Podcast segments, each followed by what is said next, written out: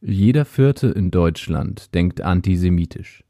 Eine Information, bei der man als erstes denken könnte, das kann nicht sein. Schließlich sind gesprayte Hakenkreuze, Prügelattacken oder grauenhafte Attentate wie in Halle doch immer Einzelfälle. Weit weg von der Mitte der Gesellschaft, weit weg von unseren Freunden, Bekannten, Familien, aber vor allem weit weg von uns selbst. Wir haben mit Jüdinnen und Juden in ganz Deutschland gesprochen. Sie haben uns Geschichten aus ihrem Alltag erzählt, und diese Geschichten haben wir, so detailgetreu wie möglich, rekonstruiert. Die Geschichten, die ihr jetzt gleich hören werdet, sind also wahr. Dies ist Teil 1 der Podcast-Reihe zum Projekt Jeder Vierte. Jeder vierte Deutsche hat Vorurteile gegen Juden. Wisst ihr, ich mag meine Freundin Paula wirklich gerne. Wir erzählen uns eigentlich alles. Aber es gibt ein Thema, das geht bei uns gar nicht. Demnach sind 41 Prozent der Befragten der Meinung, Juden reden zu viel über den Holocaust. Die Emilia ist übrigens Jüdin. Ach, krass. Nicht dein Ernst. Du bist echt die erste Jüdin, die ich sehe in meinem Leben. Auf relativ große Zustimmung stießen auch Aussagen wie Juden hätten zu viel Macht in der Wirtschaft. Geld, Geld, Geld, Geld, Geld. Ganz genau darum ging es denen schon immer. Oder trügen Verantwortung für die meisten Kriege auf der Welt. Wollt ihr uns hier auch vertreiben, ja? Alles gut. Was, okay. ihr scheiß Juden? Noch einmal und ich fick euch. Ich baller euch weg. Jeder vierte Deutsche denkt antisemitisch. Judenhass ist Menschenhass. Eine junge Frau, die gerade eine Wohnungstüre öffnet. Sie sieht glücklich aus, ein bisschen gehetzt vielleicht, aber sie scheint sich auf etwas zu freuen. Bevor sie die Wohnung betritt, dreht sie sich zu uns um.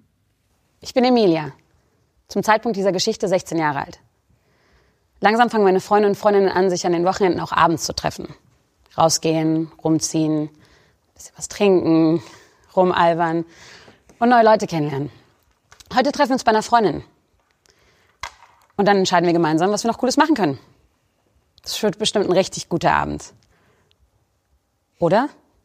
Emilia betritt die Wohnung und geht direkt weiter ins Wohnzimmer. Sie weiß, wo sie lang muss. Im Wohnzimmer sitzen bereits eine Freundin Emilias und ein ihr völlig unbekannter junger Mann im selben Alter. Sorry Leute, ich musste meiner Mama noch bei was helfen. Ach, kein Stress, Girl. Hi. Wir sind doch eh noch zu zweit, wie du siehst. Ja, die Jungs verspäten sich mal wieder, wie immer halt, ne? Safe. Anders erwarten kann man es aber auch nicht. Und wo ist Yoshi, der Idiot? Ich wette, der trinkt beim Fußballtraining schon wieder sechs Bier und kommt hier dann völlig Hacke an. Ja, wundern würde es mich nicht. Aber hey, wir haben ja auf jeden Fall schon mal Joshis besten Freund. Der ist aus NRW gekommen übers Wochenende. Benny, das ist Emilia. Emilia, das ist Benny. Hi, freut mich. Emilia war das, ne? Sorry, ich muss immer gleich fragen, weil sonst vergesse ich es direkt wieder. Kein Stress. Emilia, genau. Okay. Freut mich sehr, Joshis bester Freund. Ja, freut mich auch.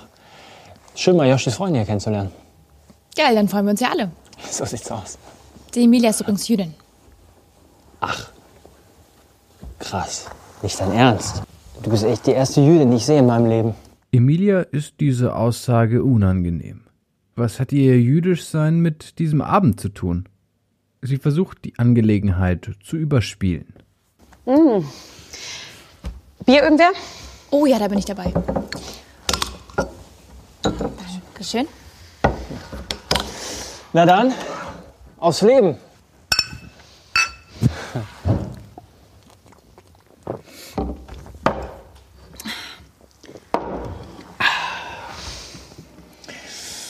Ja, was machen wir denn heute noch? Also wenn Yoshi nicht bald hier aufkreuzt, dann wird das nichts mehr. Also, ich hatte überlegt, es wäre ja ganz lustig. Wenn wir uns jetzt erstmal fertig machen, dann ziehen wir los. Und ich glaube, dass. Apropos lustig. Da fällt mir gerade was ein. Das muss ich dich jetzt mal fragen. Und zwar, wenn du, wie du sagst, wirklich Jüdin bist, dann darf ich ja eigentlich keine Hitlerwitze machen, oder? Hä? Weil, ich meine, da gibt es echt ein paar gute. Mir fällt da gerade ganz spontan ein. Und zwar, ein deutscher Jude hat in New York in seinem Wohnzimmer ein Hitlerbild hängen. Ne? Und dann fragt ihn sein Kumpel, sag mal, bist du Mischung oder was? Da sagt der Jude, nee, aber das ist mein Mittel gegen Heimweh.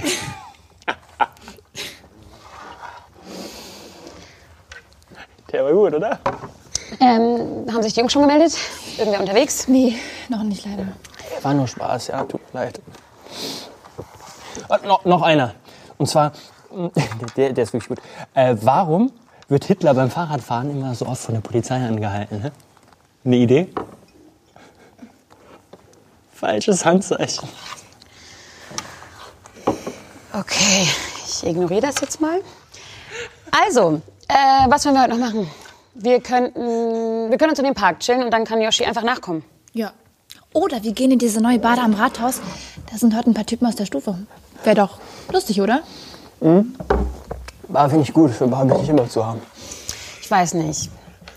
Bar ist halt auch echt teuer. Ich meine, da bist du immer 30 Euro los. Mindestens. Hm. Sag bloß, du achtest jetzt auch noch aufs Geld. Wie meinst du das?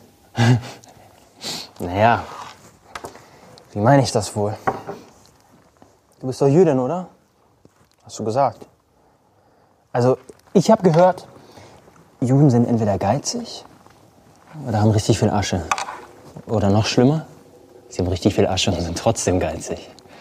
Und wenn du jetzt in dieser Situation ausgerechnet ans Geld denken würdest, dann finde ich das schon komisch. Riechst du eigentlich auch mit deiner Nase schon mal an Geldschein? Hey, war doch nur Spaß. Hä? Auf einen schönen Abend.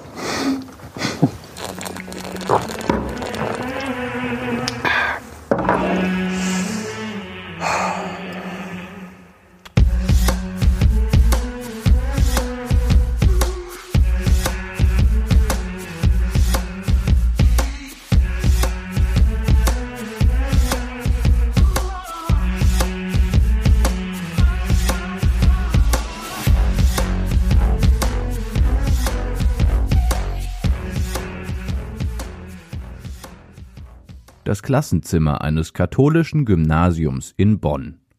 Eine zehnte Klasse hat gerade Geschichtsunterricht. Thema Zweiter Weltkrieg.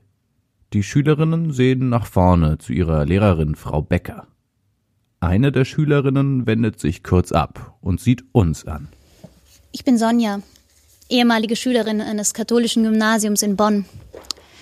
Die folgende Geschichte handelt von dem Geschichtsunterricht meiner zehnten Klasse. Mit unserer Lehrerin Frau Becker nehmen wir seit ein paar Unterrichtsstunden den Zweiten Weltkrieg durch. Wie, wer waren die Parteien, die Beteiligten? Wie kam die NSDAP an die Macht? Wie hat der Krieg überhaupt begonnen? Ja, und natürlich der Holocaust. Ist ein extrem wichtiges Thema, oder? Vor zwei Wochen sind Rechtsextreme und Neonazis durch Chemnitz marschiert, haben Migranten, Journalisten, Gegendemonstranten und die Polizei angegriffen. Auch ein jüdisches Restaurant wurde dabei zum Ziel. Sonja dreht sich wieder um, macht sich Notizen auf ihrem Blog. Die Lehrerin Frau Becker fährt mit ihrem Unterricht fort. Deutschland hat im Zweiten Weltkrieg zahlreiche Länder erobert. Wisst ihr beispielsweise, wann wir Nor Norwegen äh, erobert haben? Hm? Niemand? Chloe vielleicht? Frau Becker zeigt auf Chloe, die eine Reihe hinter Sonja sitzt. Am 9. April 1940. Exakt. Und wie sieht's mit Frankreich aus? Hm, Sarah? Am 1. September 1939? Hm. Falsch. Das war die Eroberung Polens. Ja. Damit hat der Zweite Weltkrieg begonnen. Die Eroberung Frankreichs fand im Rahmen des sogenannten Westfeldzuges statt. Komm, schreib's auf. Auch Blitzkrieg genannt, habt ihr vielleicht schon mal gehört.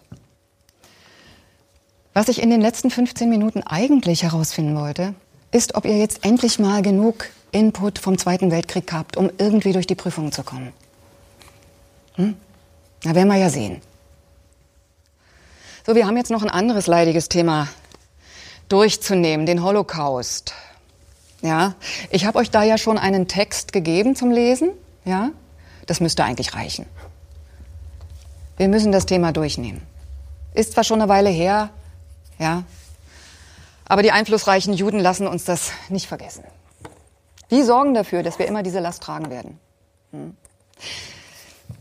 Wisst ihr, da gibt es dieses Zitat von Hitler, der sagt, die Deutschen werden niemals frei sein. Und das stimmt ja auch. Wir werden niemals frei von seinen Taten sein. Ich würde das Thema von dem ihr wahrscheinlich schon allerhand wisst, gerne mit einer Jahreszahl einleiten. Frau Becker schreibt mit schnellen Strichen die Zahl 1980 an die Tafel. 1980 hat man in Deutschland gerade eine Debatte geführt, in der es darum ging, ob Lehrer und Lehrerinnen weiter unter dem Gebot der Erinnerung über den Zweiten Weltkrieg und speziell den Holocaust lernen sollen. Die Frage dieser Debatte war, sollte man sich immer noch daran erinnern? Sollten wir uns an die Schuld des Holocaust erinnern müssen? Sollten wir das immer und immer wieder in der Schule durchnehmen müssen? Tragen wir überhaupt diese Schuld? Wir sind doch gar nicht mehr verantwortlich. Also meine Eltern waren noch Kriegskinder, aber eure. Uns wird diese Last aufgezwungen. Und wir müssen bis heute dafür bezahlen. So, also das haben wir jetzt besprochen, dann könnten wir jetzt nee, auch weitergehen. Entschuldigung. Frau Becker, über den Punkt würde ich jetzt gerne reden. Sonja ergreift das Wort. Wie kann es sein, dass ein solch wichtiges Thema mit ein paar Kommentaren abgehakt wird? Wie kann eine Lehrerin anprangern, dass an den Holocaust erinnert wird? Mhm, ja, das ist ein sehr guter Ansatz. Was sagt er denn dazu? Nee, ich, wieso muss denn jetzt die Klasse darüber diskutieren? Ich will mit Ihnen über diesen Punkt reden. Ich meine, es kann doch nicht sein, dass wir jetzt schon wieder vom Vergessen reden. Jetzt gerade vor zwei Wochen sind 10.000 Nazis durch Chemnitz marschiert und wir reden hier vom Vergessen oder was? Melden, ja? Komm, bitte, Sonja. Wir wollen doch auch den anderen die Chance geben, ihre Gedanken zum Thema zu äußern. Sarah. Also ich finde Sonjas Punkt okay, wäre aber eher auf ihrer Seite Frau Becker. Die meisten von uns haben ja nicht mal mehr Großeltern, die irgendwie Teil an sowas gehabt hätten. Und die meisten Deutschen waren da ja auch sowieso nicht beteiligt. Das waren ja die Nazis. Ich weiß nicht, warum das jetzt noch Einfluss auf unser Leben haben muss. Sehr gut. Chloe? Ich stimme da auch Frau Becker und Sarah zu. Alte Wunden aufzureißen ist nie gut. Das haben wir doch auch bei Frau Breitenbecher in Pädagogik gelernt, oder nicht? Vor zwei Wochen erst. Also ich glaube, damit etwas so richtig für immer heilen kann, also so, dass es halt nicht nochmal passiert, darf man es nicht immer wieder aufwühlen. Sonst ist man ja die ganze Zeit konfrontiert damit. Mhm. Mhm. Und am Ende sind irgendwelche Leute wütend. Also ich bin bei Frau Becker, wie gesagt. Gute Punkte. Gute Punkte.